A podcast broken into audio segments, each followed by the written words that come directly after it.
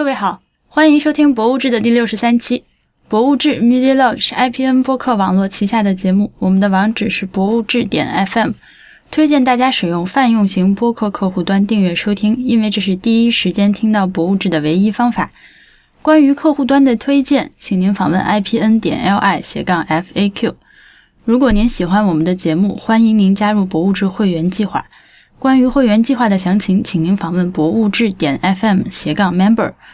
我们现在也接受支付宝直接转账入会，请您向 AI at 博物志点 FM 这个支付宝账号转账即可。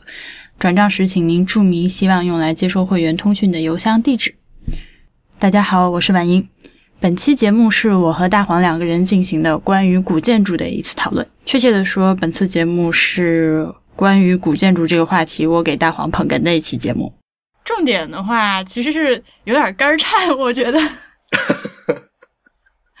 因为我们那个上上期录音的时候，呃，说了一些和古中国古建筑的，就是就是就是浮皮潦草的带了两笔，是吧？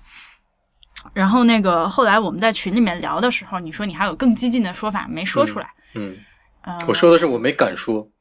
你没敢说，嗯嗯，然后我就想说，那要不咱们 下回录节目把这个事儿说一下，因为其实你只有你的以接下来我们将会聊到这些观点，我不是第一次听说，就是你之前我们俩就是在聊中国古建筑的时候，你也跟我说过这些东西。对，我呃为了预先安抚大家的情绪，就是我知道我们的听众里面有很多就是和陛下官是 overlapped 的，包括我自己也是很喜欢中国古建筑的。嗯，哎，等一下，你我怎么我怎么听来你像是在在给我挖坑的样子？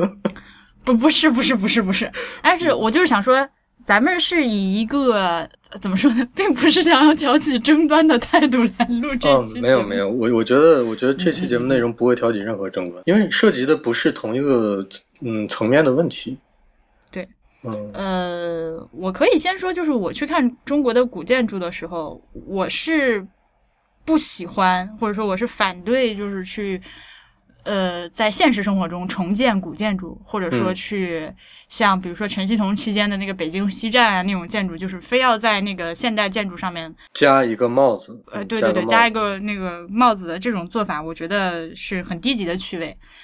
嗯，当我去看中国的古建筑的时候，我更多的是以一个欣赏，嗯，死物，就是死掉的东西的，但是。的的那种心情去看的，或者说就是去看一个古代的物件，就是它和今天的，嗯，我我并不去欣赏它的，并不很去欣赏它的实用价值。我不知道我有没有把我自己的那个意思说清楚。嗯，我觉得挺清楚的。就我，它显然是非常美，也很能打动我。我就是多少次就是站在各种东西面前流眼泪，是吧？但是，呃，我并不会想说把这个东西，我们今天是大家那个在做新的城市的时候都去变成古建的这种东西，我不会有这种想法。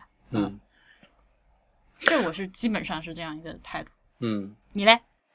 我我也是啊，我我因为呃，像我们本科的时候，在国内念的时候，就每年春天都出去写生嘛。嗯。因为是美院嘛，所以即使是建筑学院出去那个调研啊，我们就也叫写生。嗯。就是那个时候，就从那个时候开始，真正意义上的接触一些特别古的古建筑。比如五台山的那些南山寺、南山寺什么的，呃，而且我们也实地的测绘过很多很多很多建筑，包括整个的一个一个沿沿山起伏的那些那些院落，我们都测绘过。那个时候就觉得啊，真是就是一个欣赏欣赏古建筑美的那种心态嘛。嗯，像爬了很高的山。很多级的台阶，终于到了大殿门前，那个心情是是很激动的，真的是很激动的。然后，你也是能看到其中的其中的美的。那后来我第一次来德国这边，当时，当时我其实有个私心，因为像我们之前也学过中国古古代建筑之类的这样的课，然后也去造访过一些一些中国古代的木建筑。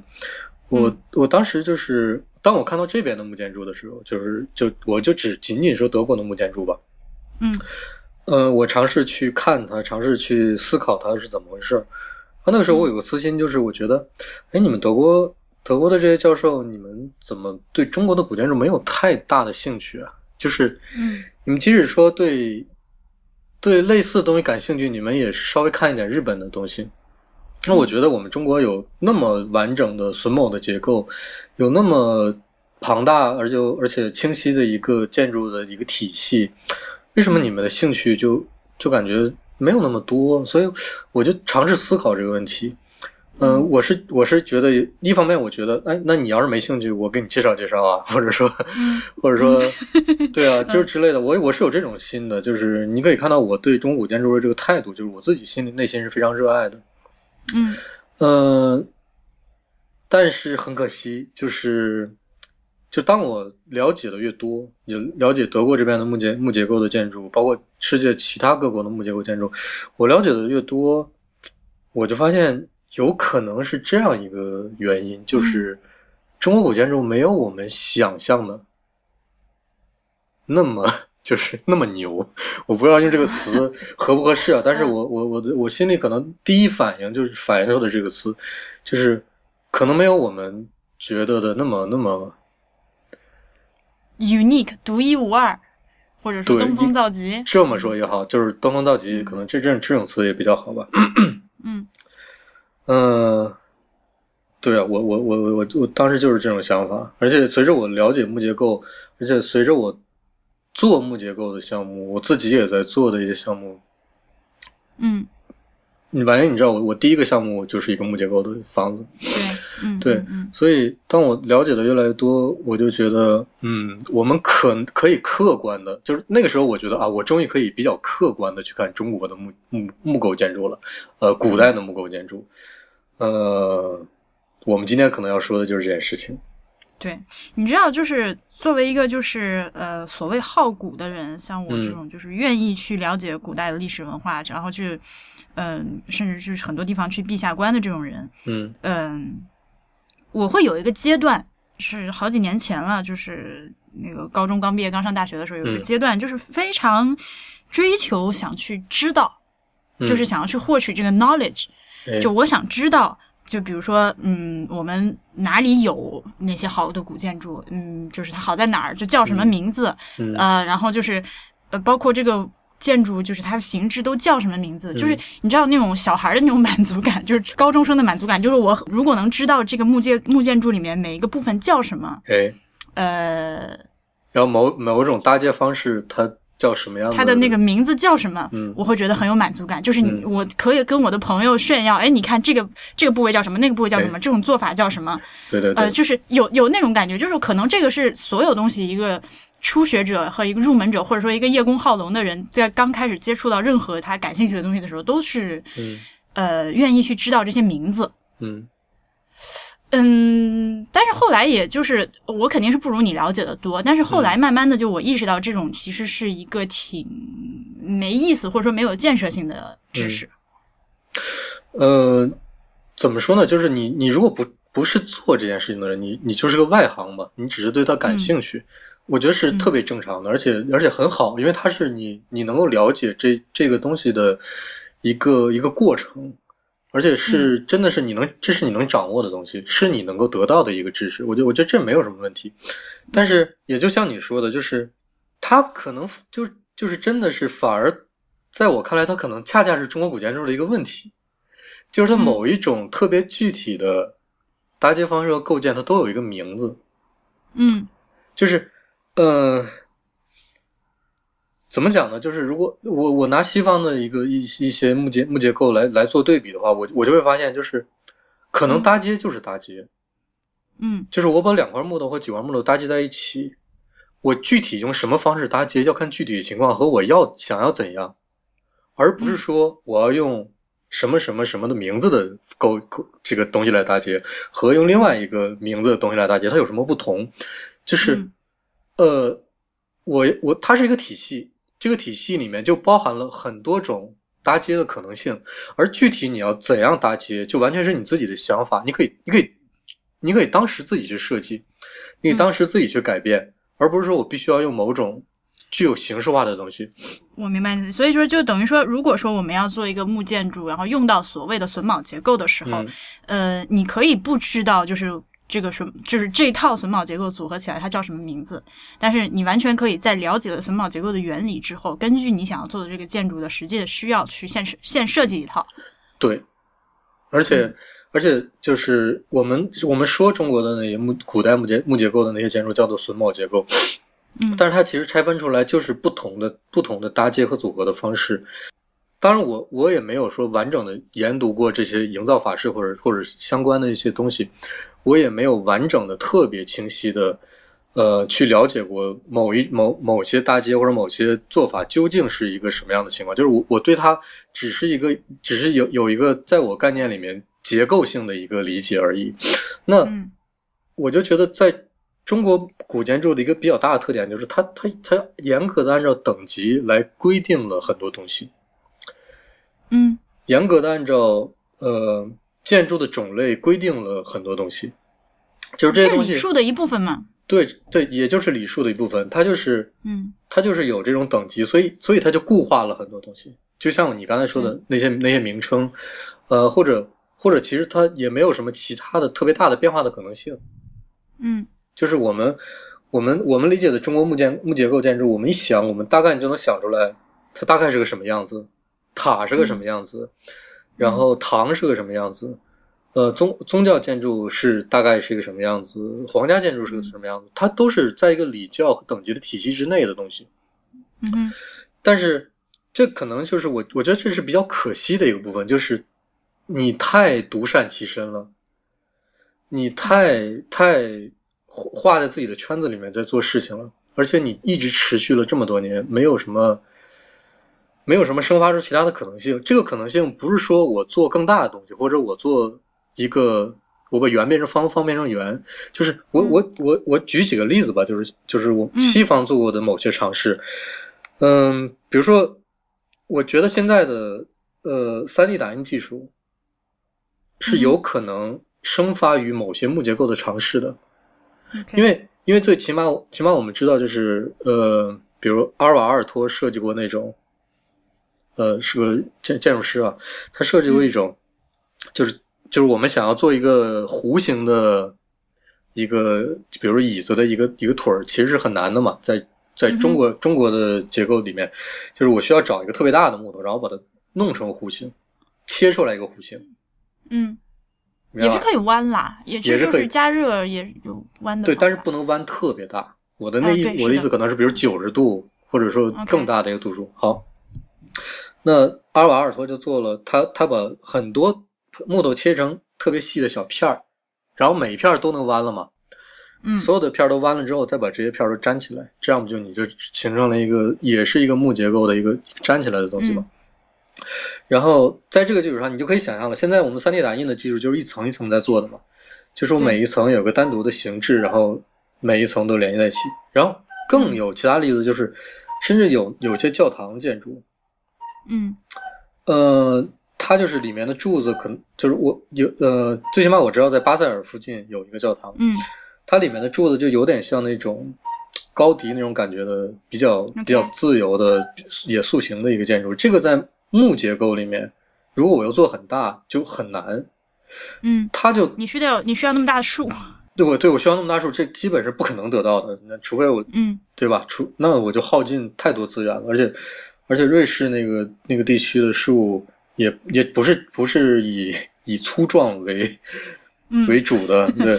然后他就怎么做呢？他们就包括那个教堂的另外的一些结构墙壁啊，他们就用那种一层一层的木木木板搭接的方式，就像三 D 打印一样，一层一层。然后他们在每一层上塑形，最后出来一个你看到的是一个完整的形态，但是它你也能看到每一层木头的那种。那种纹理很可惜，这个教堂后来就是一一把大火给给烧掉了。那现在建起来的又是另外一个东西。那这些东西你想想，这些是木结构形式上不不是形式上的探索了，它就是结构上的探索，体系的改变。呃，但它有一个前提是它得有那个粘，就是粘合剂。那是是这是一个一个前提，就是榫卯结构的一个。最为人称道的好处就是它就是不用一丁一一一毛嘛，就是整个一个建筑就是，呃，完全靠那个木工的这个这个这个巧思，就是做出来，就是完全的搭搭接起来，不需要用什么钉子之类乱七八糟的。这个也是就是在我们呃就是说到这个榫卯结构这个巧妙之处的时候，常常拿出来就是作为优点说的一个部分。嗯，但是是这样啊，就是呃，这是个很自然的过程，因为因为木是可以塑形的。嗯。我们很难想象说，我们用钢结构做一个类似榫卯结构的这种这种搭接，因为钢的产生和最后的结对结构的基础就是我可以互相焊接，把它直接连在一起。就是我的目的永远是说让这个东西呃稳固和牢固的连在一起。所以说木就是一个天然的可以塑形、可以做这种呃不借不借助其他的东西来搭接的这种形式。这个东西不是说只有中国文明有。而是全世界所有的古代文明都会去尝试的一个东西。我们现在说中国的这个东西叫榫卯结构，其实你把它里面的东西拆分出来，每差不多绝大多数的结构和搭接的方式，在其他文明里面也都是会都是可以找到的。我当你了解呃西方或者其他的地区的木结构越多，你会发现，哎。他们竟然也有这么聪明的搭接，他们竟然也有类似于我们的某种搭接方式的搭接，然后你越来越发现，就是我们只不过是把它集集成在了一起，形成了一个我们的逻辑体系。嗯，OK，呃，但是你说到这儿的时候，我得跟大家补充两句，就是我们第一次在聊这个东西的时候，当大黄说就是外国也有榫卯结构的时候，我第一反应是。呃，我就我就找你举例子，我说你能不能告诉我，就是比如说哪个国家哪个教堂，呃，有榫卯结构，你给我看两张图。但是，呃，后来就是经过你的澄清，我发现它其实并不是说我们真的能找到一个建筑，说啊，你一眼望过去就是像我长得像我们这样，就是外表看过去能有木头搭建，而是说它嗯各个部件组成的方式就是靠那个咬合，就是靠这种咬合的方式去。去做起来，但最后可能做出来就是呃形状效果和和中国的榫卯结构非常的，就是外观看起来很不一样。它事实上它的思路是一样的。对，它甚至可以是个方盒子。哎，对，就完全没有没有孔明锁那种东西是吧？对，它它就可以是个方盒子，就你看起来就觉得这看起来可能就是一个里内部实际的支撑的结构是钢结构，但外面只是包了一个木头的皮吧。但它就可以，其实里面的搭接是可能就用到了。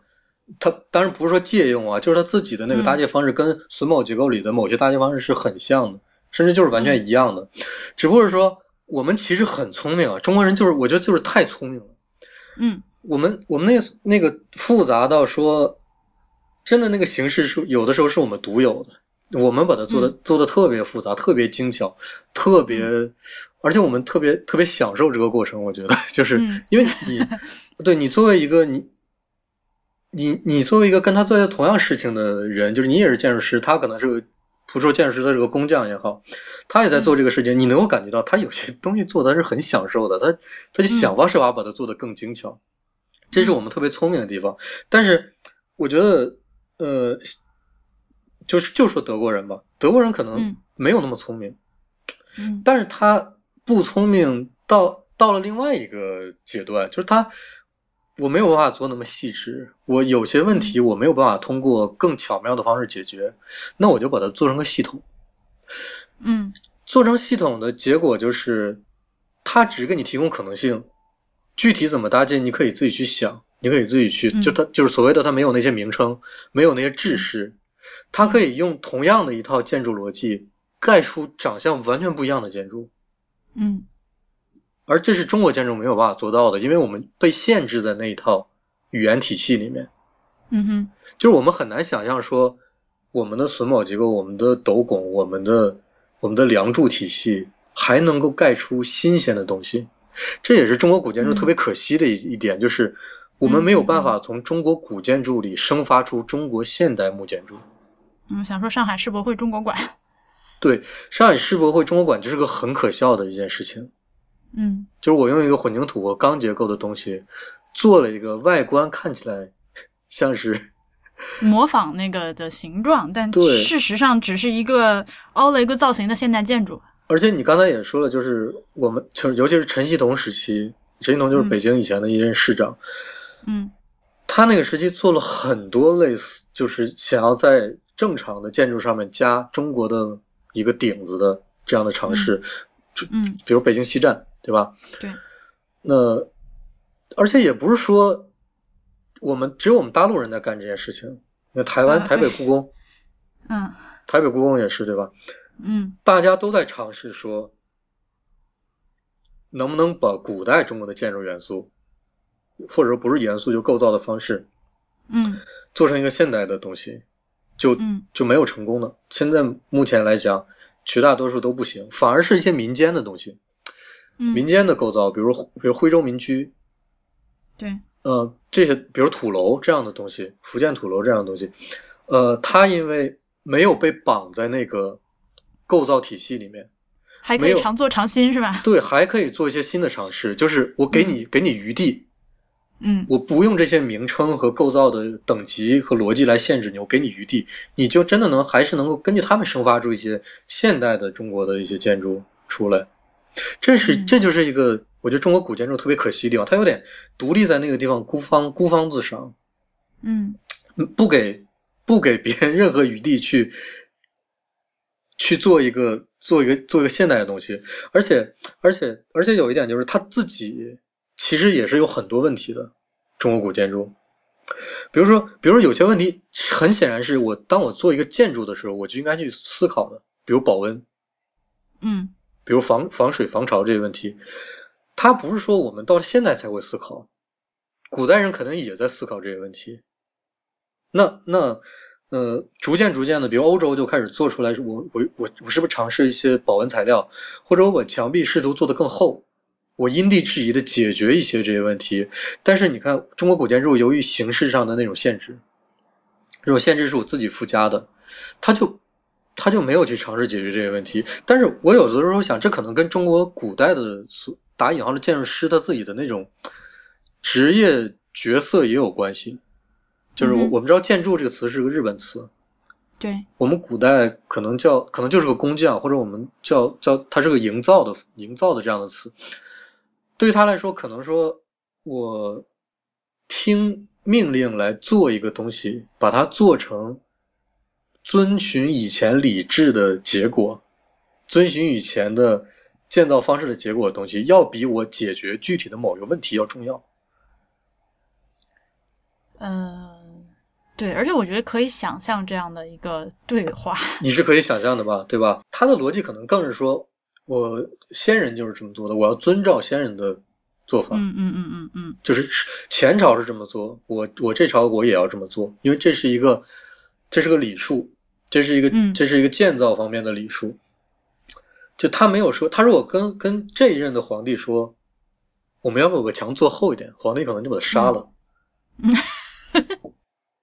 明白我的意思吧？那就是很可惜的，就是我们没有去寻求这些这些改变，这些新的解决解决问题的可能性，而我们看的看看中的其他东西是更重要的，就是那些传统的东西。我们但但这可能也是维系我们这个古古代中国文明这么多年的一个 一个那当然能维系下来的一个，它肯定是有它的道理的。嗯，你说到这些，然后我脑子里面就在过我见过的古建筑。呃，你要说住人的的话，呃，因为我们知道，就是你设计建筑的时候，它的你这个建筑盖出来是做什么用的，是就是对于建筑最后成什么样是很很很很很有决定作用的嘛，对吧？那么，我觉得我可能见过的最大片的就是用来住人的建筑，就是故宫了。嗯，那个就以现在在故宫里面工作的。那个人就故宫工作人员的那个反应来说，那个可能确实是不太适合居住。故宫，我的印象中，它其实反而有一些采暖方式，就它有它有一些有些砖墙，它就是它有炕，对，它有些砖墙，然后砖墙里面可能是可能是空的，它有可以走一些呃，通过加热做一些采暖，但是这这不是木结构的问题。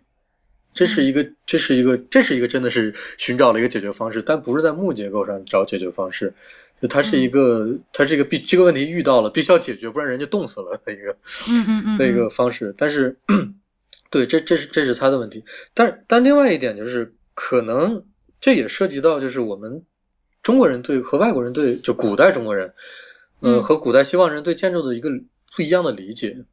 嗯哼，就是在我们的概念里面。就是建筑就不是永恒的，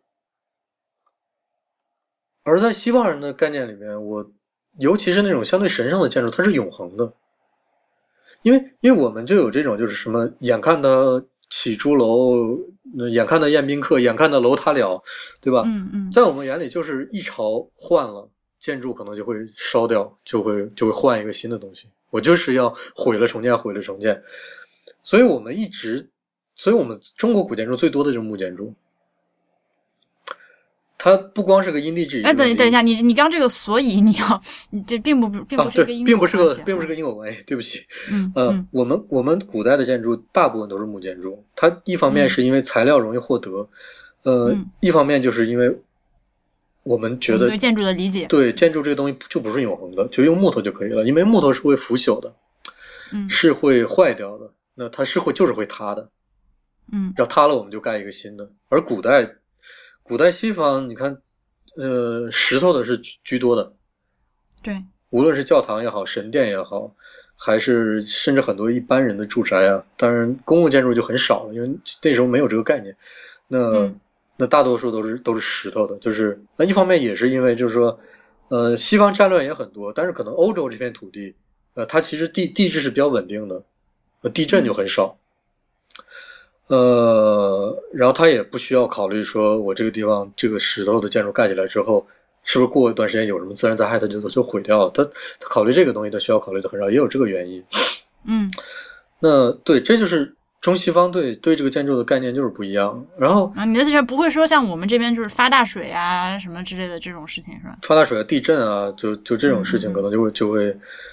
因为它是一个长期的经验，就是我这楼盖下来，我可能很认真的做，做的非常的精巧，啊，过了一段时间，哎，地震了，然后住个几百年没问题是吧？对，城堡就没有问题，神殿也没有问题。你看现在埃及啊，那个希腊那些神殿照样正常的立在那儿，它毁掉绝对不是因为地震毁掉的，它是因为别的原因毁掉的。嗯，呃，这个极比较极端的就是我就是你之前提过那个日本的那个伊势神功的例子，嗯。它就是每隔二十年重新盖一次，对，这个是是在西方看来也是一个解读中解读东方木建筑的一个非常好的例子。嗯，就我们先跟大家介绍一下吧，就是伊势神宫是，呃，日本的一个天照大神的神宫。呃，我要说错了，不好意思啊，那对不起日本的神。啊，反正就是规格最高的神殿啊。对，然后它呢，它在一个山上，它呃里面。里面它是个正常的一个运，仍然在运行的神殿。那它就是每隔二十年，它就要在它这两块场地，嗯，每隔二十年的时候，它要在一块一个已经盖好的建筑旁边再做一个新的仪式神宫，对，跟旧的这个完全一样。然后盖好了这个新的之后，再把旧的拆掉，嗯。然后再用这个举行一个盛大的仪式，把神像从这头搬到那头。对，然后再用这个新的，用完这个新的，再过二十年之后，又要在已经拆掉的那个它旁边那个位置再盖一个新的，再把这个拆掉。它拆掉的这个木头是有用的，拆掉的这个木头会做成神像啊，小的神像啊，或者做成一些其他的跟它的宗教信仰有关的这个东西，分发到下面的小寺庙里面。对，就跟发发一块小雪梨似的。对，而且 我这我这用烂比喻了啊，非常棒的比喻。那而且而且这个这个建造这个伊势神宫木头的材料，它其实是在这个山的，也是在这个山上，就是一片林子。这片林子就是为所谓的神木林那些。对，就是为就是为了每二十年修重修这个伊势神宫而种的林林木，就是它有一套完整的系统，就是木头是怎么来的，木头是怎么去。怎么建造怎么去，它都有一个完整的系统。这这就典型的是，当然这是一个，呃，我不能说升级，就是它极端化了的东方建筑的思想。而且而且这个林这个山上就有一个家族是专门干这件事情的，他们这家族祖祖辈辈就是为了看这个林子，然后重建这个伊势神宫，按照古老古按照古代的那个图纸古法，一辈一辈在做这件事情，就是。就它是它真的是一套完整的，从去到从来到去都是个完整的体系。嗯，这是个非常极端的例子，但是这个例子现在是最能说明问题的。对，就是我们当我们想到一些就是呃给神仙住的 呃庙宇啊这种宗教场合的时候，呃，尤其是我们在你看欧洲看的那些大教堂什么之类的，呃，甚至更早的更早的神殿，他们都是凡人的理解就是做出来之后就想要永恒。嗯，对，就是要永就想要尽尽量的持久，尽量的耐久，来就是怎么费劲都不过分，就是要表达我对神的爱，对吧？但是那像日本这个，你就会觉得它，它是另一种永恒，它是另一种，它不在乎我使用的这个材料，这个躯壳的新旧程度，因为这个，因为他他也清楚，就是包括中国古代的木建筑也是，它就不会是永恒的。嗯，我再保存再保存，它就不会是永恒的，它也不会是永恒的。对，他他就是知道这个事情就不是永恒的，所以我用另外一种形式永恒。嗯，我就我就一直给你住新家，就每二十年给你重新盖一次，粗新粗新的。所以他就是这个例子，就是你刚说的，虽然说很极端，但它就是反映了，呃，你可以说反映了东西方，也看也可以说反映了，就是用木构或者是呃或和那个石头石构有这个词儿吗？用石头盖房子，呃，体长期的经验。和这个指导思想互相穿插、互相影响的一个结果，在呃，你因为你，我觉得，我觉得你不能说，由于我们，呃，它是一个鸡生蛋、蛋生鸡的问题，就是，呃，我们用什么材料和最终达成什么效果，就是呃，以及这个千百年来的经验累积，我觉得是一个穿插、互相影响的过程。嗯，但是，但是，其实这个这个想法在西方也是也是存在过的，就是你知道那个我我应该是希腊。是希腊的一个，就是叫特修斯之船，你知道吗？不知道。就是有，就是有一艘船嘛，它可能是特修斯的船，是吧？然后它出海了之后，它会有木头坏掉，对吧？嗯。它坏一块木头，它就换一块木头；坏一块木头，它就换一块木头。它出海航行了非常非常久，当这艘船回到原来的港口的时候，它还跟新的一样。它上面所有的木头都被换过一遍了。嗯，但是它长得还跟原来一样，它还是原来的船吗？就是船的新陈代谢，就是船的新陈代谢，在在我们的概念里面，建筑可能就是个新陈代谢。嗯，而且实际上也是这样，就是我我修一古代中国修一个塔或者修一个修一个什么东西，当这个它里面的某个局部腐坏了之后，它就是会换掉。对。它会换掉，这个对它不没有影响的，就是就是个正常的过程。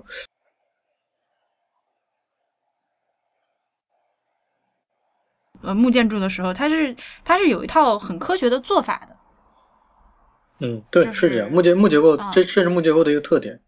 对对对，就哪块坏了，哪块被重铸了，就可以有办法就只换这块，然后就是这个建筑还可以继续使用循环。对，这也是一个这也是个思想，但是这也是一个没有办法的事情，因为就是木结构就是会发生这种事情。嗯嗯，但我们可能跑题跑的有点远，就是 嗯嗯嗯 呃，我我觉得就是就就我目前我觉得最可惜的一件事情，就是我刚才说的，就是中国古代木结构没有生发出中国现代木结构。嗯。我们现在其实，在中国的城市里很少看到木结构的房子。对，呃，以至于就是当就是像我去日本或者去像加拿大这种国家留学生活的人的话，就是发现当地盖房子都用木头的时候，想你就很错愕，对吧？对，嗯。而且，而且加拿大就是蒙特利尔，就是五层以下的楼房，嗯，就是外表看着和我们街上楼房一样的楼房，五层以下全部都是木头，嗯。嗯，对，我是 看他们盖房子，我傻眼了，因为我们这边都可能是砖混啊什么之类的，对吧？这他他们就是木头结构的，而且西方的木结构就是就就就还是说，我就主要说欧洲这一部分啊，嗯，因为欧洲是用木头传统最最可能最古老的，而且最完整的一个一个系统，那他们就已经发展到了什么程度？就是我一开始可能是一开始这个东西可能是从简单的塑形和搭接。也就是打引号的榫卯来的，每个民族都是这样。但逐渐的，我就开始，就像我刚才说的，可能我想办法做成弯的，我又不浪费那么多材料。那后来我就我就更过分，我就我就想办法说，那我能不能做更大的构件呢？你知道我们中国中国古建筑，我要我有的时候一个我有一个项目，就不能说一个项目，就是我要盖一个庙，或者我要盖一个房子，我久久 久久不能施工，因为我找不到。那么大的能那么大的树做那么大那么长的梁，就我找不到这个东西，我就一直要找找找，直到有一天我找到了，可能费个几年十几年我才找到了一个，我才能开始盖。那这显然是个问题，我们就想办法解决，对吧？嗯。那我中国古代的建筑师就没有想办法解决这个问题。他们他们就觉得那一整一整根就必须是一整根，我不能够做一些其他的事情来解决这件事。那西方就就就他在胶合木的基础上，他就开始想办法说，我能不能把小木头拼成大木头？嗯。然后他们真的就这么做。中国古建里面没有没有胶合木吗？你也不敢确定的说肯定没有。我也不敢确定说肯定没有，但是理念是不一样的。如果我们有胶合木，我们可能是为了修补某些地方或者特别具体的某个构件。但是西方是，我现在这个这个胶合木尺度会达到一个什么程度？明白你的意思。嗯，就是我公共建筑都不是一般的什么医院啊、酒店这样的公共建筑，那种大空间、体育馆、体育场。都歌歌剧院都可以用木木结构来做，虽然这个木结构已经不是那种自然的木结构了，但是它实际上就还是木结构，它只不过是木结构的一种一种变化或者是进化。这种，呃，但是但是我呃，可能我觉得要要跟大家解释一下木结构有什么优点。嗯，对对对，是吧？呃，木结构显然有一个非常大的缺点，就是它贵。嗯，是的，木头非常的对，这这这也可能是国内现在木结构做的比较少的一个原因，就是就是它实在太贵了，然后，而且它它会产生那种因为年代的变化而产生的那种变旧，这种变旧在有些人看来是好的，但是在有些人看来就是不好的。就是我我如果想要说我我盖一个公司，这个楼可能没有多高，四五层吧。我考虑用木结构，然后你这个建筑师过来跟我说，你一开始这个木结构啊是浅，是这种浅色的木头，可能五年之后它会逐渐的内部有一点发霉变黑，整个这个表面会变旧，这个时候你就会考虑了，说，哎，这个是不是个好兆头？这很现实的问题啊，就是他会考虑这个问题。是的。嗯，但是很有些人就觉得啊，那这太好了，我就是要这种陈年的木头的颜色很对，就是要这种变化的美，那这就是完全不一样。那木结构有什么优点呢？就是第一个优点可能是我乍乍乍这么一说出来，可能大家有点思考，就有点愣一下，就是它它耐火。这这个，因为我这对这个大家稍微想一下，就是过两秒钟就意识到了，对，对它它耐火不，我不是说它去跟。那些耐火材料比哪个耐火，而是说木结构和一些其他的结构比，它是它是很耐火的。呃，比如钢结构，最明显的例子，但是就可能不太合适的例子就是九幺幺。我们知道世贸大厦，两个世贸大厦是日本建筑师山崎实的比早期的一个一个作品。那他们就是完全的钢结构，钢结构当它刚达到它的那个熔点的时候。它会瞬间整体垮塌，就像九九幺幺那两个楼一样。而且钢的熔点就并不像我们想的那么高。对，没有多高。而木结构呢，是我如果一个木结构的房子着火了，它它它，我我就只说，我不是说它这个火会燃的多大或者怎么样，我就只说这个结构本身，它会先在外面烧，就是先在木结构外面烧，然后慢慢会形成一个碳层。嗯哼，大家知道木头是我给我给一根木头给你。就是一个细的竹签子或者木签子，你一点着那个东西会烧得很快，对吧？但是你想想，如果是个碳的话，你是可以用来撸串的、烤烤肉的，对吧？烧很久，都会烧很久。所以它当它外面形成一个碳层之后，这个火会以非常非常慢的速度才会达到内部，就这个结构会支撑很长时间才会垮塌。是。而且这个，我想就是大家如果说就是点过木炭就或者烧过木头粗的木头棒子的时候，你就都能明白你说的这个过程。它不会说木头就是它是个很耐烧的东西，就简单的说吧。对对对，不会说一下子就烧没了。就像我们我们点一堆篝火也是，它会点很长的时间嘛。然后那个篝火会一直维持那个那个那几块木头的形状。那它就会给我们以更长的时间去撤离或者抢救物资或者重要的东西。这这是木结构的一个优点，另外一个优点就是它抗震。是的，木头是一个弹性很好的天然的材料。我们知道地震就是有我们原来的观点啊，最开始说如何对付这个地震，想的可能是我做的越坚固越好。我这个东西越钻石房子里，钻石房子里，或者我甚至想办法，我我做成三角形的结构好不好？平面是三角形的，因为三角形是最稳固的，那这样是不是抗震效果最好？但后来发现其实不是。这种房子某种程度上可能更容易更容易被毁掉。嗯，后来他就发现是这样的一个问题，就是可能你这个地震来了，我需要做的不是说我我站的像一个站如松坐如钟一样，你你你你震我我不倒，而是说我我要像一个自然界的草一样，或者我像个芦苇一样，这种东西是最不怕震的。你你地震来了之后，我就晃晃晃，把你的那个传递给我的能量全都晃出去了。释放出去了，释放出去我就没有问题了。那你想象一下，一个钢结构和一个木结构的东西，哪一个弹性更大？显然是木结构。木结构就是我地震来了之后，当然你要是太大的地震，那就没有办法了。就是我我一定程度的地震来了之后，晃木结构的建筑，木结构由于它是有弹性的，它会在每一个小的结构那个地方不停的弹呀震啊，慢慢的就把这个地震的能量都释放过去了。为什么有钢筋混凝土这个东西？就是因为钢筋和混凝土抗拉和抗压的特性刚好是相反的。嗯，混凝土是抗压不抗拉的，就是你怎么压混凝土都没问题，但是你要有两个特别大的力去向两个方向去拉它，它很容易就垮了。OK，但而钢结构呢是抗拉。嗯，你想想，钢筋就是就是拉出来的嘛。嗯哼，但是你要用相反的力去压它呢？它就没有抗它抗拉的强度那么强了，所以说这两个东西结合在一起，就是非常完美的结构。嗯，就是混凝土更抗压，钢结构更抗拉，所以两个东西合在一起会会是好的。但是但是木结构就是我我来一个力之后，我拉和压都没有问题，我会很容易把它释放出去。OK，呃，对，这是木结构的另外一个优点，就是但还有的优点就是就是你。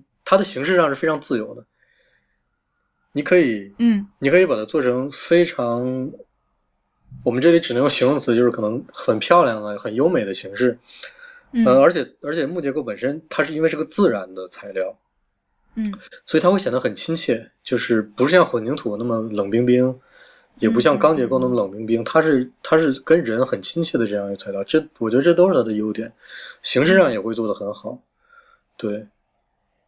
嗯嗯，另外就是我想那个可能我们刚刚说那个关于钢的那个熔点的这个说法好像不太准确，我回头又想了一下，他只是说，呃啊，当然这是我在建筑公司当翻译的时候培训的时候听来的，嗯，就是它它并不是并不是说钢结构就是呃你烧一烧它就融化了，而是当它的温度达到一定程度的时候，它那个强度会它软化。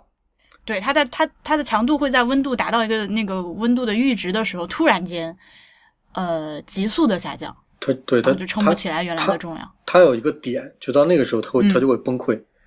对，对，也不是说那个钢真的就烧融了，而是说没有，那那那那就需要特别那那需要燃烧弹的威力。嗯嗯。然后它就是到那个点，只要没到那个点都没问题。只要一到那个点，大家就想象一下九幺幺那个楼是怎么垮的，到那个点。瞬间就垮掉了，它不是局部说，我这这一边这一边先垮，那边那边后垮，不是的，它是整个垮塌的。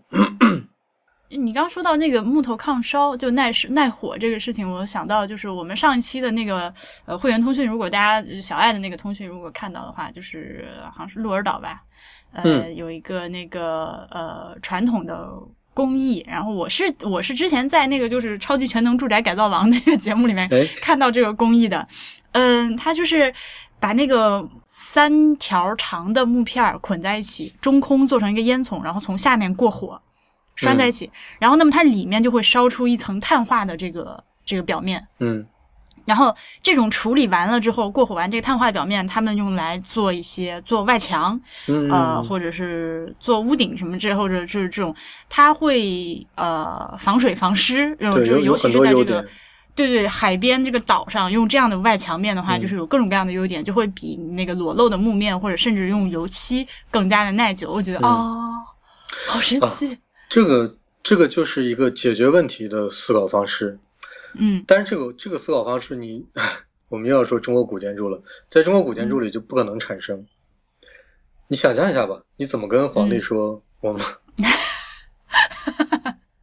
嗯，我们要为了让这个木头更耐久、更抗腐蚀，我们这个房子干脆这样处理吧。然后整个这个大殿盖出来之后是个灰黑色的，你又被咔嚓拉出去斩了。嗯，但是古代的民居应该还是有很多很就是古代民居有非常多的小智慧的东西。嗯，你规矩越少，就越容易生发出一些有创意的东西了。嗯，没错，这就要说了，就是就是中国古建筑很可惜的地方，就是它真的被自己束缚掉了。嗯，当然也是被中国文化束缚住的。嗯，当你在就是我们在讨论建筑的时候，我常常就是会想到，因为我的思路就是比较跳跃的一个人，就是我会想到做饭。有有一段时间，就是当我还是一个那个脑残爱国那个小粉红的时候，嗯，小时候，嗯，常说的一个例子就是说，你看我们中国的厨师就是一把菜刀走天下，嗯，呃，做什么东西都是这一把刀，呃，对吧？然后炒勺和呃勺锅也就是那一个锅，炒勺就那一个勺做一切，然后就会嘲笑外国人做西餐的时候用秤。呃，用量勺、量杯，呃，什么切瓜丝儿有瓜丝儿的东西，切片有切片的东西，发明各种各样的工具。呃，挖球有挖球的东西，为什么？因为他们笨。嗯，即使是在我还是个脑残小粉红的时候，我就觉得啊，可是那个东西是挺好用的呀。这就我们怎么说呢？刀在此处，就是我想说，像榫卯那样，就是你有又有这样一个东西，你确实可以玩出各种花来。嗯，但是。嗯，ultimately，你到底是因为太聪明还是太笨而没有用一些更简单的办法？然后这种这种东西是不是除了你刚说的，就是我们用规矩把自己框住了之后，是不是也是一种某种程度上其实一种自大？我对我们就没有想象说有没有其他的可能性？嗯，就觉得我们这样挺好的。而且，就尤其是当它已经变成了一一门手艺之后，它就更加固化了。嗯，你记不记得上上上期录节目的时候，你不是突然问我说，呃，一个一个我要盖一个，嗯，怎么怎怎么都做的一样是吧？对，怎么都做的一样，怎么如果没有图纸，我怎么能做成一样？我我不知道你我因为我我还没有来得及回听那个节目剪后之剪过之后的那个那个版本啊。我记得当时我是有那么零点三到零点五秒的沉默的，我那个沉默是什么意思？你不明白我在问什么？是吗？对，我不明白你在问什么，我不明白这是个什么问题。就是因为这就是一个，就是个手艺啊，就是我我如果是在这个手艺内的，我就我就会；我不在手艺内的，我就是不会。所以我我我当时瞬间思考了一下，我才明白说，如果是站在这个圈子外面的，确实会有这样的问题。就是你们是怎么做的？但是，但是在里面的人就就完全不会想这件事儿，就会就会，不会就是不会。嗯，对。当他已经变成了这样的一种东西的时候，确实就是我如果想进这个这个体这个制度，呃，这个怎么说？不能说体制吧？想进这个这个这行这一行，我就是要学这一行的东西。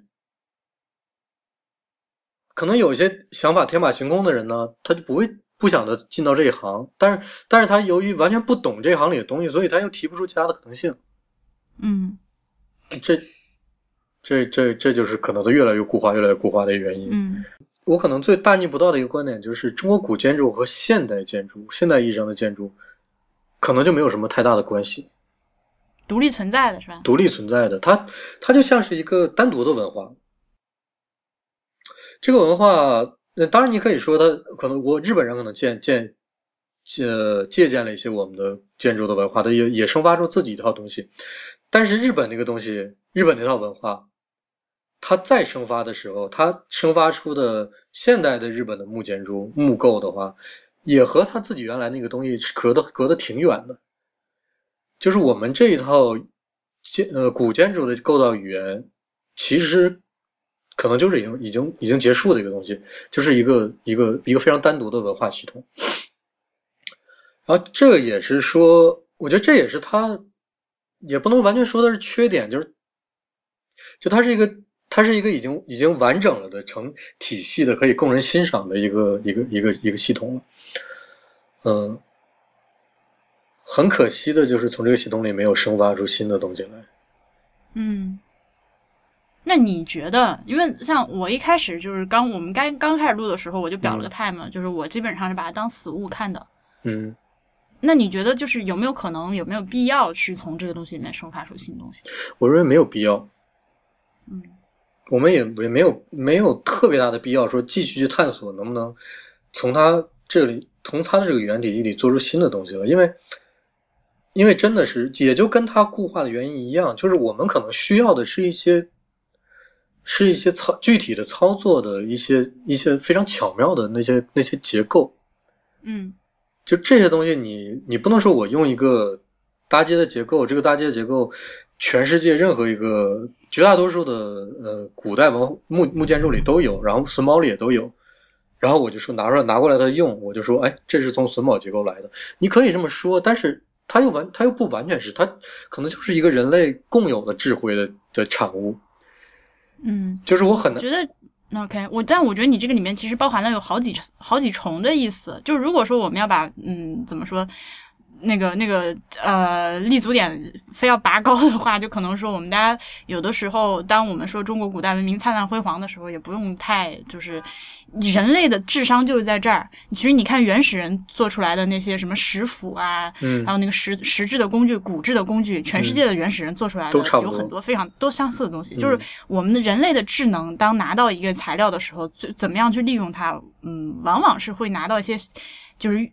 越原始的状态就会越相近的一些结果，所以其实，对吧？这个是一方面，就是说我们可以在说自己那个呃上下五千年的时候，嗯，就是这种民族主义的情绪稍微少一点。然后另一个方面就是你说的，我们是不是非得就是呃，也不能这么说，就是另一个方面就是你说的，我觉得。继承发扬古代传统文化有很多种做法和很多种思路。嗯，呃，我们显然是反对在今天的建建筑上非要去套个古代的帽子。对。呃，或者说是我们在做，比如说我们前两期讨论的城市规划的时候，嗯，去说我们在新做一个八卦田或者四方城这种东西，对吧？有的城市就是在这么搞呀，你知道吗？我知道，我知道，对吧？而且，而且就是西方的。规划也尝试过类似的东西。我跟你说，就就就就光德国那些小城的规划，千奇百怪的。你你真的，如果你没有学的话，没有学过，没有完整了解的话，我就举几个例子图片发给你，你就啊，这啥？这 这圆形的这是啥？这个五角星的这是啥？嗯，就就什么样的都有。一个完美的几何的东西来做城市规划，对吧？对，甚至还有更复杂的，就是对吧？像珊瑚一样的那些东西都有的。嗯，但是这个东西是不是就是我们呃图纸上做出来的东西，就是最后真的就是一个合适的，或者说是一个最优解呢，也未必。那我们之前在讨论这个事情的时候，我觉得你说过一个东西，我很认同的，就是我们有的时候不用太牵挂于过去，就是做做新的。对，这这是这是我真的前两天我一直在想的一个问题，就是它。它源于一个什么问题呢？其实源于一个很可笑的事情，就是，就是我我当时我看我看一个美剧，那美剧里面拍到一个呃伊朗人的家，就是在美国的伊朗人的家，就伊朗呃波斯裔的家，他那个镜头一切进那个屋子，虽然是个美国的房子，但是一进那个屋子，我当时立刻就感觉，哎，这就是个波斯人的房子，就是个伊朗人的房子，因为它里面的一些。空间虽然虽然房子的内部的呃空间的尺寸都一样，户型都一样，对的户型都一样，但是它里面的一些具体的桌椅的摆设呀、地毯的位置啊，和一些非常有民族性的东西在里面放着，就一看你一看就知道这是属于哪个民族、属于哪一个 族裔的。然后这时候我就回想了一下，之前有印象的那些可能在美国的，我们就拿美国举例子吧，因为美国是个大熔炉嘛。就是可能印度人的家，哎，也有一个样子。但是你想想，我们能不能说出来一个空间，说这哎这这空间就是我们中国人空间，现代中国人就住在这种空间里？我还真有哎。什么样的？进门然后能看到客厅，就是电视，呃，靠墙，电视靠墙，后面有可能有一个叫做电视墙的可恶的东西。好好。然后围绕着电视就是一圈沙发，然后前面有个茶几，然后。如果是过年的话，墙上可能还贴个福。这是，这是你一说到就是属于中国人，我现在脑中就出现这个。好，那问题就来了，就是你看我刚才说的印度人和和那个伊朗人的这些啊，我再再举个例子，就是我有个我认识一个伊朗人，在德国这边，他就是呃，当时我去你想想，一个学生宿舍能有能有多大的就是规模？就一个小屋子，十几平方米。呃，我去他的宿舍的时候，我一推门进去，我就知道这是个伊朗人的宿舍。嗯，所以并不是因为味儿，是吗？并不是因为味儿，因为他永远随身带着一块地毯。就是他他有这种，呃，要么是宗教传承下来的东西。就那宗教，我们知道宗教都有一个有一个仪式性的东西，有个形式上的东西。那这种东西在空间中会形成一个固定的态势。我们如果想古代中国的房子，我们也能想象，无论是四合院也好，还是那种呃，比如南方的徽州的民居也好，它会有一个格式，它的格式就是主座在哪，堂屋对，堂屋在哪儿？呃，一进门可能永远都有一个那么一个开场的开场的一个。不能算太大的一个厅，这个厅有两个座位，有一个桌子，然后背面可能有一个有一扇什么东西。那像北京就更明显了，那但是这可能涉及到一些院落，比如说有一些影碑啊什么这些东西。但但是这无所谓，就是我们能想象到那样的一个体，古代中国的房屋是有一个这样的这样的呃形制和概念，就是我们一进去能确定这是中国人住的房子。家长是中心。家长中心的房，这是一个。如果你有宗祠在家里的话，就是祖先是宗中心。对，这是一个源于宗祠系统或者中源于礼教系统的这么一个系统。对。那好，就是你可以看到，这都是一些传承下来的东西。但是现在我们现在变成了电视。对，我们现在中国人的家庭的核心就是电视，电视和沙发，电视墙可能就是我们的影呗吧，新影呗对这样一个系统。哎，那我哎，有一个问题很有趣，就是现在可能逐渐又不是电视了，因为我们现在看电视越来越少，用用 iPad 或者手机智能手机越来越多，可能我们现在就是一个屋子里有一个特别舒服的单人沙发，会变成一个慢慢的变成一个我们的屋子的特征。所以扯远一点，如果如果你看好了，如果你炒股的话，你看好了某一个专在专攻。使一个人能够在上网和刷手机的状态下能特别舒服的那种家具，比如说 智能单人沙发之类的，宅人专用家具之类的。对对对，你你可以去买他们公司的股票，未来一定会涨。好，这扯远了，就是，但但是你看，它造成一个什么问题呢？就是我们的中国人的空间已经没有没有一个规一定的制规了，没有规矩了，而且而且当丧失这些之后，它会形成一个。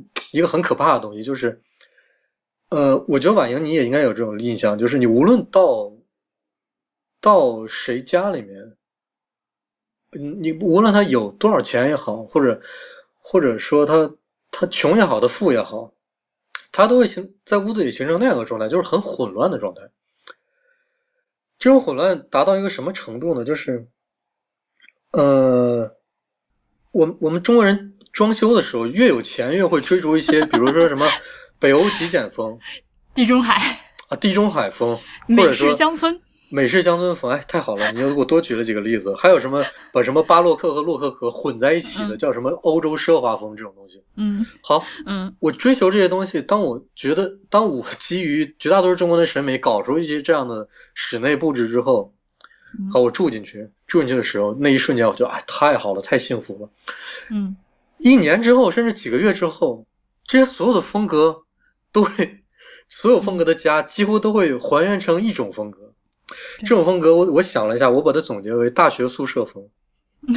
我我想说大杂院风，就是大，对，就是呃，我们又没有，比如日本人的那种收纳的强迫、强迫、强迫症，就是嗯，就什么东西我都要收纳起来，那是另外一种 风格。嗯，好，嗯，那我我们自。就自己家也好，朋友家也好，经常就是我一个矿泉水十二组买回来之后，我就直接往地上一放，然后喝一瓶我就掰出来一瓶，喝一瓶我就掰出来一瓶，然后买一箱子什么椰树椰汁啊或者什么露露这种饮料，王老吉啊，我就一箱子拿过来往往屋边一放，或者往往走廊一放。冰箱上，我们家是往冰箱上一堆。喝一瓶拿一瓶，然后喝完了整个就扔掉，就是我们已经不在乎空间了。说白了，就是我们已经不在乎，不太在乎自己生活的空间品质是个什么样的东西。我们有的时候就想，我们已经获得了一个美欧呃呃北欧极简风的东西，好像我们就有了北欧极简风。然后当我们住了一段时间之后，我们再看到看我们的屋子，再去看我们当时想象的北欧极简风的图片，我们就发现，哎，怎么这么不一样？我们的北欧极简风去哪儿了？嗯，就是它不是你自己这个文明生发出来的一个风格，它不会在你这个文明扎根和长久的持续下去的，这是我们的一厢情愿。你知不知道最近有一个网红日本建筑师，呃，就是做了一个那个四合院旧房改造的项目，然后就也加上他本人长得挺帅，就红了。我就记得他姓青山，就是青山昌平嘛？呃，可能是吧。他就是在那个四合院里给人做了一个非常日本，就是电视，就是那个超级全能住宅改造王峰的那种住宅改造项目。然后做完了之后，呃，我之前是看到他的一个帖子，就是可能半年就回去回访。青，等一下，青山昌平好像不是建筑师。那他是干嘛的？呃，那个人好像叫舟山清平。舟山清平啊，那就是有青山两个字，sorry。对，那个建筑师叫舟山清平。OK，那。他就回去回访嘛，然后就发现他做的那些设计事实上都没有用上，然后他做的那个四合院改造，又又被堆上了各种各样莫名其妙的杂物，就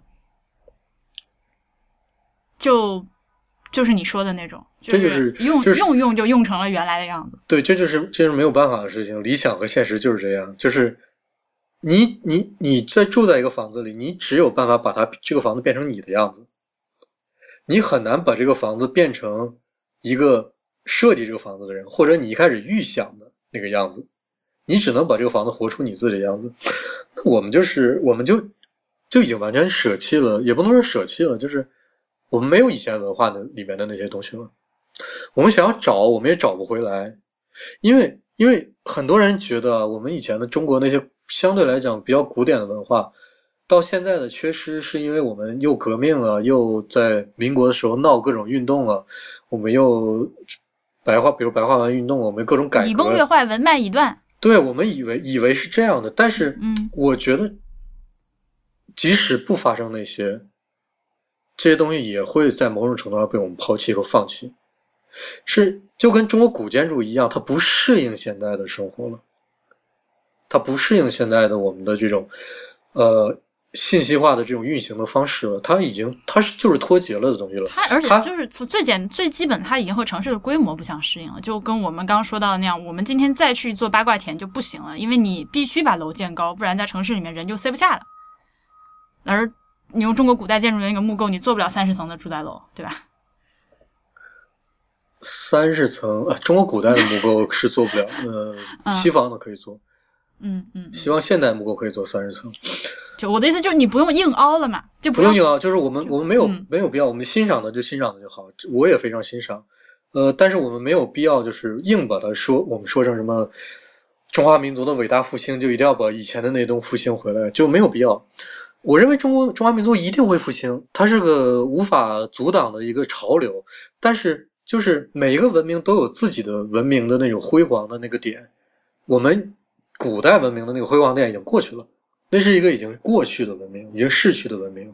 我们会创造我们自己的文明出来，我们会奔向一个规模更大、更空前的一个文明。但那个文明一定是我们自己创造的，而我们那个时候获得的风格，我即使我们现在仍然没有风格，我们仍然在想着我们是不是要想拥有一个北欧极简，是不是要拥有一个法国皇家？我们现在即使没有自己的东西，但是随着。这个过程的发展，随着我们意识到说，我们需要有自己的东西，我们需要与众不同。随着我们意识的不断提升，随着我们各个方面的不断专业，最后我们会形成一个我们自己的辉煌灿烂的风格和文明。它一定是个新东西，它一定不是不是不是来源于古代的那些东西。嗯，我觉得肯定有一些基因上的继承。那那是会有的，就它不会是完全照抄的。嗯嗯。但是就是因为我我怎么有各种各样的这种奇怪的例子，就好像你明知道自己其实呃是会变老的，你老了之后，你想说你抹点什么护肤品，然后回到十五岁的那个皮肤是不可能的。但是你只能说去追求，当你变成四五十岁的，甚至六七十岁的那个老太太的时候，也有自己的美法。我这例子举的，你还是 你这例子举的。觉得有有点问题，是不是非常的凹了？算了算了，我把它剪掉。嗯嗯，你不用剪，我觉得就放在这儿。嗯，他他他可能不是老太，他是个新人。你不是你知道我 OK？你知道我为什么会这么想？因为我因为我觉得我觉得能把这两个事情联系起来是一个自信的问题。有有一点有一点是自信的问题。嗯，就是我们要自信，我们一定会创造自己的自己的风格和文化。嗯，就是新的就未来的中国的风格肯定不会是过去的某一个时期的一个重现。它它既不是对它它既不是跟现在日本的很像的，它也不是和北欧很像的，也不是和德国很像的，也不是和美国西部的那些大庄园很像的。当然也有可能很像，但是 但是它一定是一个我们我们自己呃认同，然后自己活在那个空间里，这个空间会一直维持那个状态的一个。一个风格，一个一个东西，包括我们的建筑，包括我们有可能出现的新的木结构的建筑，都是有可能的。我很多时候我就在想，中国如果把中国人那个聪明去用在木结构上，那那真能做出很多意想不到的东西。虽然西方现在的木结构已经有很多，我看到之后我都觉得，我真的没有想到西方人会这么聪明，就是 德国人看起来，然后。啊，一米九、一米八，呆呆的走路，你怎么能够想出这种结构来？嗯，就是我，我真的想象不到。这个时候，你不也一米八、一米九，走路呆呆的吗？算了算了，不好意思，对不起我。尴尬的沉默，就是好，就是有时候你见到他们的木结构里面这些聪明的地方的时候，我就为我以前的那种自大有一点懊恼。就是我以前会觉得，我们只有我们中国的榫卯是很聪明的呀，只有我们中国的这种榫卯的构建是举世无双的、精美绝伦的。但是，当你看到一些他们做的东西，而且甚至是一些他们古代做的东西，你就觉得，哎，我们真的没有这么想过，原来木结构或者砖石结构也可以这么做，还能这么玩？对，还能这么玩，而且就是有的时候他们有可能由于笨。这个笨打引号啊，他没有办法说，我这东西通过特别聪明的方式来解决，好，我就把它变成个系统，我就干脆从更大的角度去解决这个问题，我就不不琢磨这个小的构建、小的具体的一个细节我怎么处理了，我跳出来，我我把它做成那做成一个系统，我纳入别的东西进来，然后我我在大的方方式上规避这个问题，我我做成另外一个样子。我们就没有没有走到这一步，我们一直是遇到一个形式上的问题，我们就走小的东西，小的东西，一直到我们很聪明的把这个东西事儿解决了，然后我们这个时候看自己做出来那个东西，觉得啊，真精美啊，真棒，呃，感叹于自己的聪明才智，就是嗯，很难讲这件事情。嗯。嗯，博物志 Musiclog 是 IPN 播客网络旗下的节目，我们的网址是博物志点 FM。如果您喜欢我们的节目，欢迎您入会支持我们。入会请访问博物志点 FM 斜杠 member。如果您有任何的意见反馈，都请来邮件到 AI at 博物志点 FM。欢迎您收听 IPN 播客网络旗下的其他几档精彩节目：一天世界、未知道、内核恐慌、太医来了、流行通信、High Story、硬影像、无次元、选美、陛下观、风投圈和时尚怪物。但是你知道吗？你刚说那个。呃，就是家里是什么样子的时候，这个这个是我困扰我很久的一个问题。因为我上大学住宿舍之后，我因为高中之前一直都住家里嘛，我住宿舍之后意识到自己不会收拾东西。哎，就是嗯，就是从小呃，奶奶每天都打扫家，我我跟奶奶一起住，她每天都打扫家，然后她也老跟我说用完东西放回原处，嗯，呃之类的这些东西，但是。我就发现，哎，我做不到。我的我宿舍那块儿就特别乱。对，这是一个生活方式和自律。呃，我就有这个和没有这个，就是能对你的空间的内部的形形态和形式造成影响。但是我想说的是，这个东西并不是一个自然人，你需要学习。就是要学习。我，可是你知道吗？这个事情我意识到的非常晚。我就是我觉得已经想了很久。我觉得已经不晚了。我我觉得好。就我认识的好多朋友，就根本就从来没想过这个问题。我觉得，我举一点，我举一个可能比较极端的例子吧，我不知道会不会得罪人啊。就是，嗯，一般感觉女生都是屋子里都是非常整洁、非常干净的那种那种状态，对吧？就是呵，就是呵呵，就是起码我就认识极个别的人，就是就是你你你都只有可能只是呃，只只是从门缝里面看过他的屋子的一个缝儿，你就能知道里面是一个什么样的悲惨的状态。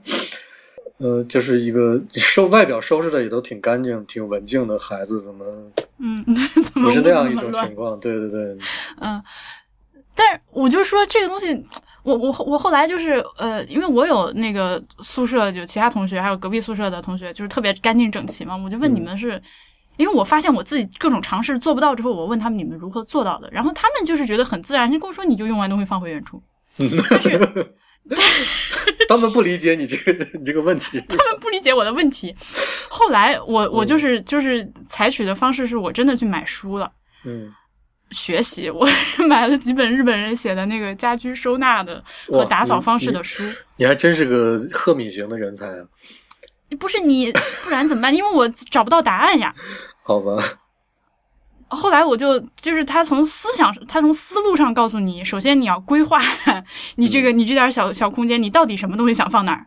嗯，然后呃，你为什么会乱？是因为你放回去的成本比较高，嗯，所以你要把东西都放在就是最合理的位置，所以你要思考，你要动脑子的，这是我以前没有意识到的。这书这书好棒啊！是什么书？就是那几本那个网红书，什么断舍离啊，那个什么家庭收纳一百例这种东西。好吧，啊。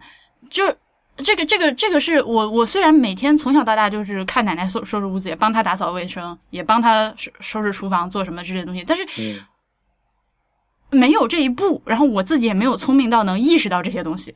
然后当我后来发现哦，原来它是一门 学问，它后面是有逻辑的。你如何能把家打扫干净，然后就是而且用用不那么费力的方式去保持整洁，是一个是是是是是有方法的。嗯，但是你现在就是其实是已经到了后一个逻辑里面去了吧？就是你现在家里也是相对来讲比以前整洁的多的，对吧？对，有方法论，我现在就这个只能只能是你你试过，你知道了，就是说我真的每天把我这个东西都用过了放回原处，我才能体会到说，哎，这可能是从我内心的舒心的角度和我的那个放回原处这个这个费力的这两个的权衡之下。我觉得我更喜欢说家里整洁一点，我稍微费一点力，它也是你自己的一个权衡嘛。但是权衡是前提是你必须要自己做到这件事情。我自我自己有个什么样的一个个人经验呢？就是，呃，我以前没有天天拖地，就是我每我我地板可能是可能三四天那么一一一拖，然后是那样一个状态，以前很长时间，后来。后来我逐渐意识到，我是不是应该天天拖地？这样我会每天都看到光洁的、一尘不染的地方，我会非常舒心。然后我就试了一下，嗯，现在我就一直天天每天都拖地。你好可怕！我输了。我有一个时间表，就是每天必须做的几件事情。什么把垃圾丢出去？呃，每天都要把厨，就是做完饭要把厨房彻底清理掉，然后就是用完东西归原位。然后至于你说地板，我是还是三四天吸一次尘，这样。然后你头发短吗？对，我现在剪成短头发了，就不需要那个老师弄它，所以就是几天吸一次尘，是家里还是很干净的。嗯，我头发长，所以越越加受不了。你我们俩这个对话。